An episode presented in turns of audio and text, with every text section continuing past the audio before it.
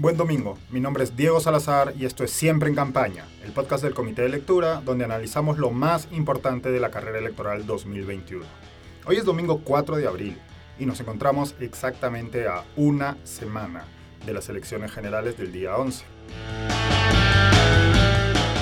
A la espera de que esta noche Frecuencia Latina divulgue la encuesta realizada por CPI y que será, ahora sí, la última publicada legalmente por un medio de comunicación peruano antes del domingo 11, esta mañana los diarios La República y El Comercio publicaron las últimas encuestas del Instituto de Estudios Peruanos IEP y de Ipsos.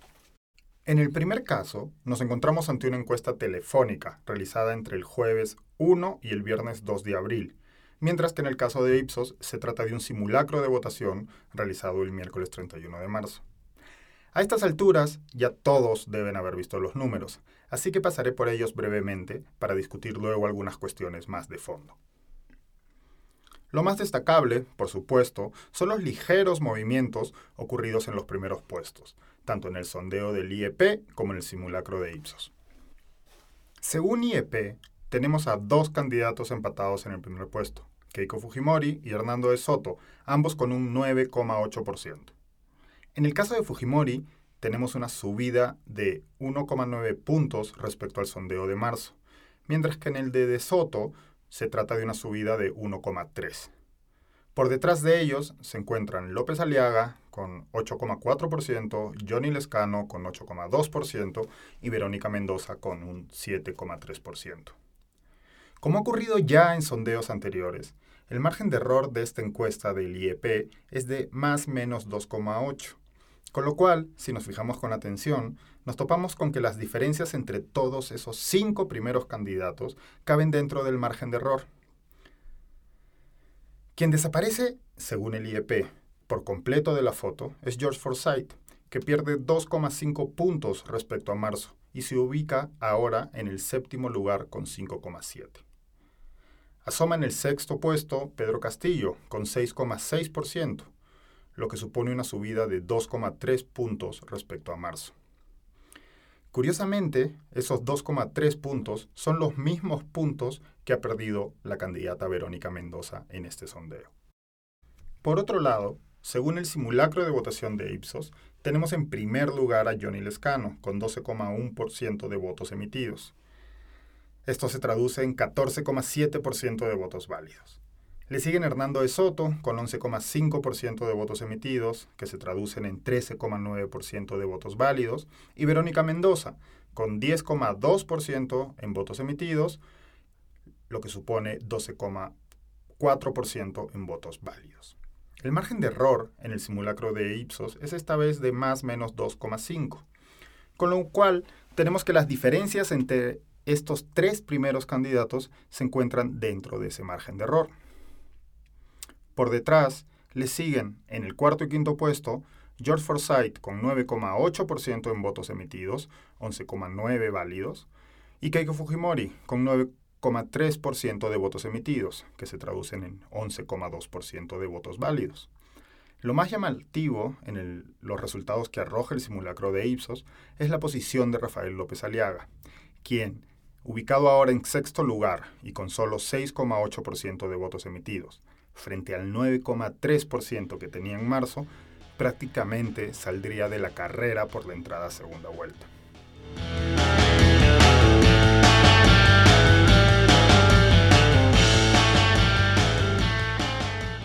A mí, la verdad, estas dos encuestas, lejos de aclararme nada, me han dejado muchas dudas. Así que para ayudarme a despejarlas y para plantear alguna duda más, le hice llegar un par de preguntas a Mauricio Sarabia, gerente general de la agencia de investigación de mercado InTarget, quien ha trabajado en consultoras como Ipsos Apoyo y GFK. Mi primera pregunta para Mauricio fue, ¿por qué crees que, en general, hay tanta desconfianza ante las encuestas? Es decir, todos las seguimos y los medios les dan muchísima difusión, pero diera la impresión que existe una actitud de sospecha generalizada entre el público. Bueno, Diego, con respecto a esta pregunta, yo creo que en general hay varios aspectos que la, que la pueden responder. La primera es una acción misma desde las encuestadoras que no hemos sido capaces de hacer las cosas fáciles para la opinión pública. Nosotros presentamos resultados y presentamos resultados y no sabemos muchas veces explicar qué es aquello de esos resultados que podemos hacerlo eh, más fácil y más sencillo de entender. Lo segundo es que la, justamente la, posibilidad de decodificar mensajes eh, que tengan que ver con cifras y con datos y con algunos cálculos eh, nunca va a ser sencilla. Pero creo que el principal elemento que genera dudas sobre lo que se trabaja con las encuestadoras tiene que ver con dos aspectos principales. La primera es la existencia de empresas encuestadoras o que dicen que son encuestadoras, tipo, y lo voy a decir con su nombre propio, tipo IDICE o CEITE, que no sé de dónde hacen trabajo de campo, que no tienen una eh, solvencia técnica que pueda permitirles eh, indicar que están bajo, bajo un sustento eh, adecuado y que presentan resultados totalmente descabellados. Eso hace que justamente el público pueda dudar de que si existe un IDICE y existe un Ipsos, este, puedan tener resultados diametralmente distintos. Eso creo que le ha hecho mucho daño. Y lo segundo es que eh, en toda esta campaña actual, donde las fake news han sido elementos de zozobra para la credibilidad de todo, eh, otra cosa que ha habido es un discurso muy fuerte de que las encuestadoras son encuestadoras compradas, que trabajan el punto a destajo, eh, que a quién han encuestado, que a ver, vamos a hacer una encuesta en Twitter para saber quiénes fueron encuestados alguna vez por alguna encuestadora. O sea, una serie de elementos que lo único que hacen es minar la, este, la credibilidad que se pueda tener en torno, en torno a los números.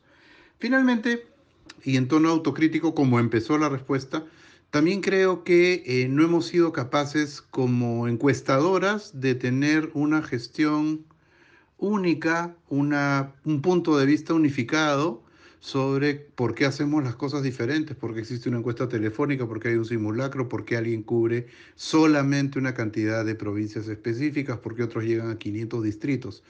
No tenemos un punto de vista común sobre eso y eso también nos afecta, eso también nos, nos genera una posibilidad de ser cuestionados porque tenemos resultados diferentes. Eh, y finalmente ya el tema del, del margen de error no muestral que nunca lo, discutimos, nunca lo abrimos al público y eso también es un tema para discutirlo y para, poder eh, generar más consensos de cara a lo que viene.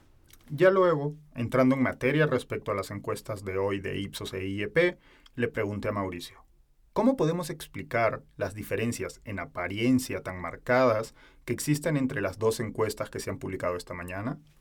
Bueno, con respecto a esta otra pregunta, eh, yo discrepo en la base de la pregunta. Eh, yo no creo que existan diferencias tan marcadas y eso me da la sensación de que demuestra que el debate en el fondo tuvo un alcance todavía limitado para lo que han recogido las, las encuestas.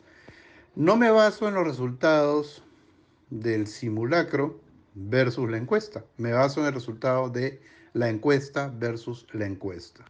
Hernán Chaparro hoy día temprano hizo el ejercicio de comparar ambos resultados y lo que tenemos es un promedio de variación de menos del 2% en los resultados. ¿Qué quiere decir? Y eso está dentro del margen de error. ¿Qué quiere decir eso? Que encuesta versus encuesta, Ipsos versus eh, IEP, los resultados son muy similares. Ahora bien, eh, diciendo esto, sí creo que es importante entender que en un escenario que yo denominé para una columna, este, eh, Pitufilandia, ¿no es cierto?, donde 5, 6, 7 candidatos se pelean entre el 50 y el 55% de los votos totales, y donde el principal ganador es el candidato nadie, este, en ese escenario los órdenes en los que se presentan a los candidatos es un elemento nocivo para eso.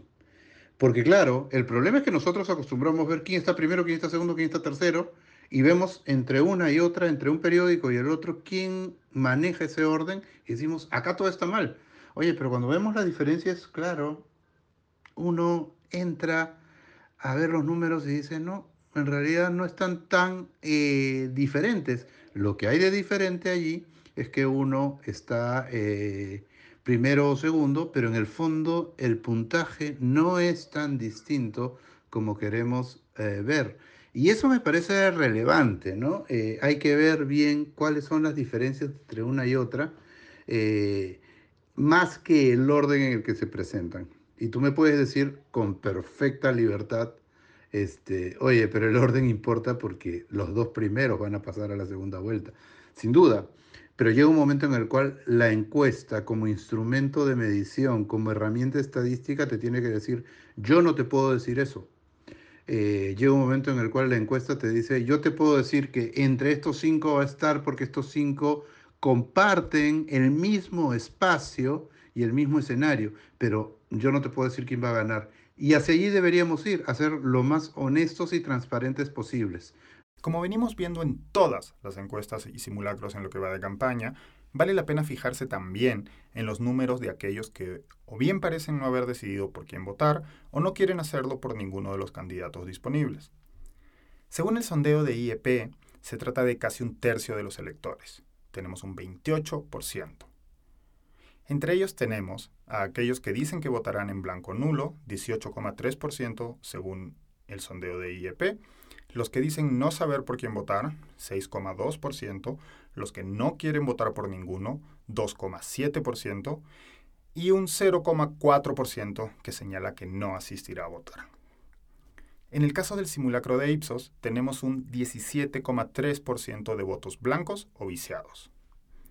Así que le pregunté también a Mauricio Sarabia qué pensaba al respecto si, según su experiencia, estos números son normales o nos encontramos ante una situación anómala o particular de esta elección. Yo creo que eh, los votos por ninguno o por nadie, voto blanco viciado, no sabe, no precisa, no quiere comentarlo, son los este, grandes protagonistas de esta elección. Normalmente han estado en el orden del 20%, 19% en una presidencial, cuando es un número alto ha llegado a estar 12, 11%. Eh, entonces claramente estamos frente a un fenómeno complejo, complejo de, de, entender. Creo que tiene que ver con varias cosas. La primera es la crisis de noviembre, donde yo no creo que ningún sector haya sido en el balance el ganador o el perdedor. Eso lo vemos ahorita en, en Acción Popular como protagonista excluyente en estas elecciones, ¿no? Y como un partido morado que está peleando ahorita por pasar la valla más que por este, ganar la presidencia. Entonces no hay ganadores, perdedores. Aquí creo que hay grandes eh, protagonistas que no supieron darle contenido a, las cosas que iban pasando. Y entonces la gente se quedó con una película eh, que tiene un guion bien soso, pero que en el fondo no saben para qué la están viendo ni cuál es la utilidad que tiene. Eso y la pandemia. La pandemia que exigió de los que proponen cosas meterse directamente en ese tema, hablarle directamente a la gente de eh, cómo enfrentar esto, cómo salir ganadores de esto, tanto en términos de salud o de sanidad como de eh, economía, y eso ha tenido sus, sus, sus bemoles. Creo que han despertado tarde los candidatos para hablar de eso con conciencia. Creo que parte de lo que cosecha Keiko Fujimori en, los últimas, en las últimas semanas tiene que ver con eso. Este, su plan Puertas Abiertas o como se llame, eh, no me acuerdo bien. Eh, creo, que, creo que es una cosa, creo que es un winner en, estas elecciones. Este, eh, porque justamente eh, empata con, con, esa necesidad y creo que pocos candidatos eh, lo, han, lo, han, lo, han, dicho, ¿no?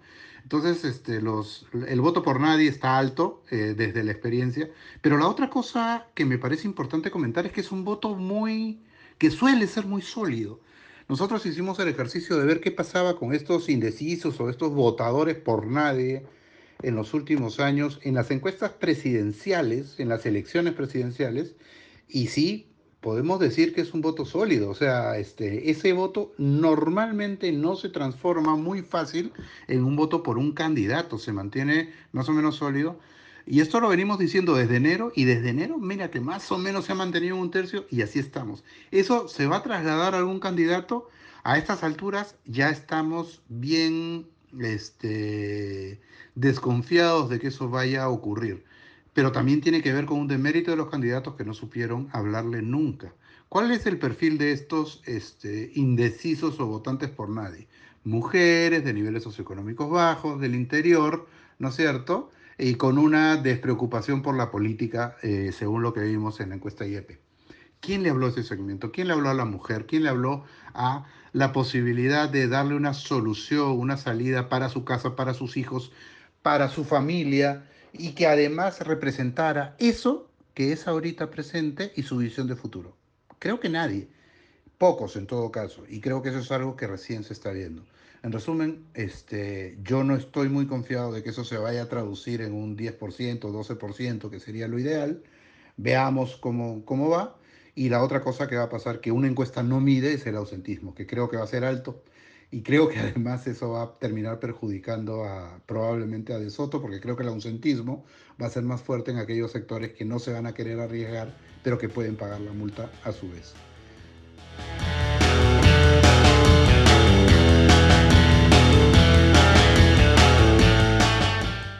Eso ha sido todo por hoy. Muchas gracias por escuchar siempre en campaña. Los invito a revisar la cobertura electoral del Comité de Lectura en nuestros feeds en SoundCloud, Apple, o Spotify, donde se encuentran todos los podcasts que producimos.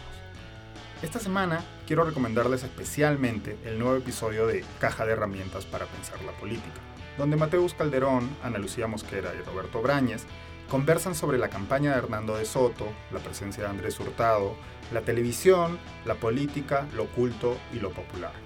Créanme, vale muchísimo la pena. Pueden también seguirnos en las distintas redes sociales del Comité de Lectura tanto en Facebook como Twitter e Instagram. Queremos escuchar sus dudas, preguntas y sugerencias, así que además de contactarnos a través de redes, pueden escribirme directamente a mi email, diego.comitedelectura.pe. El equipo detrás de Siempre en Campaña está integrado por Vania García, Daniela Meneses, Mateus Calderón y Alejandra Costa. Si disfrutan de este o los otros podcasts que, producimos, así como de nuestros newsletters, los invito a apoyar el trabajo que hacemos convirtiéndose en suscriptores del Comité de Lectura. Pueden hacerlo en nuestra página web, comitedelectura.pe. Muchísimas gracias y nos vemos en las elecciones.